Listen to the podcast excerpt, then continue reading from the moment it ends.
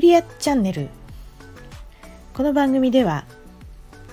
光とともに生きていこうと決めている人のためにヒントや、えー、こぼれ話をお話しする番組です。皆さんこんにちは久美子です。今日は5月18日水曜日。えー、東京は今日はとってもいいお天気でした。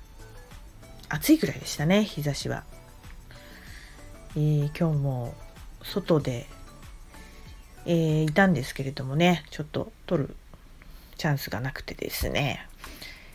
えー、でも今日は本当に気持ちのいい日、ね、日でした。えー、おととい満月でしたね。月食が伴う満月だったんですけどね。かがお過ごしでしょうか、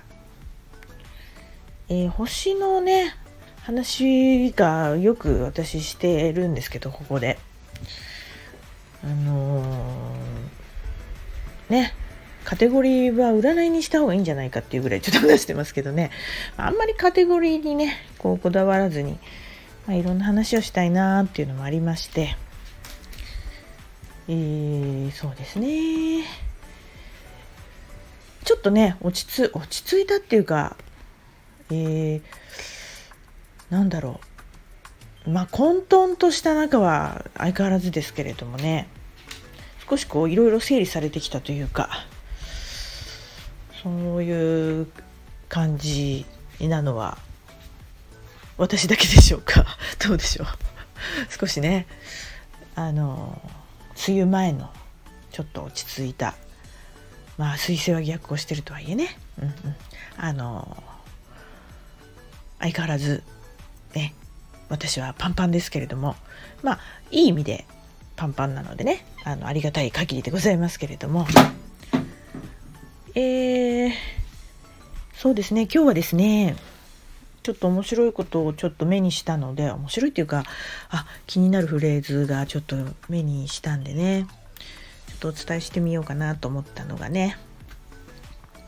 なんかあのここのところ私も学びのセミナーとかにたくさん出てまして本当にねこの間の週末もちょっと目から鱗がもうボロボロボロボロ落ちる。まあ相変わらずまあボロボロ落ちてもう鱗はもういくつあっても足りないなっていうぐらい。まあここの何ですか社会の常識っていうか通念でねこう思っちゃってることとか当たり前のように思っている感覚っていうのがねまだまだあるんだなっていうのも知りましたし、うん、あとまだまだ自分の弱点も分かりましたしね。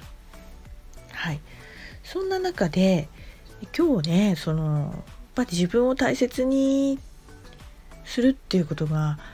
うんどんだけあの、まあ、素敵なことかっていうことがねちょっと分かったんですけれども、まあ、人ってこうやっぱり感じよく見た目とかね、うん、整ってる方がいいに決まってますけれどもその目で見えることじだけじゃなくて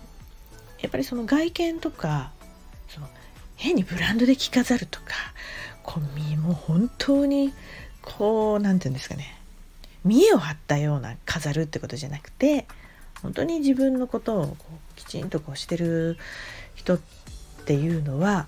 あの自分を大切にしているっていうことになるの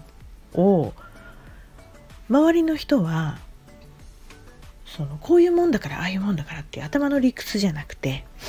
本能的にパッとね初対面でも何でもあのこう分かるんですって。ああきちんとしてるな綺麗だなきちんとなんかこうやってるなって察してるようなその巡らせてるわけじゃなくて、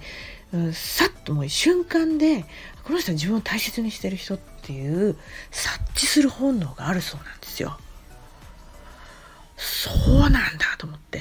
でそれはイコールあ自分を大切にしてる人はあ私のことも大切にしてくれるなっていう風な安心感を持つそうなんですよ。ね。まあそれはまあそれぞれのまあ性格感覚にもよるかもしれませんけどももともとなんかね備わってるあの動物的感っていうんですかねそういうのが誰しもあるそうなんですよ。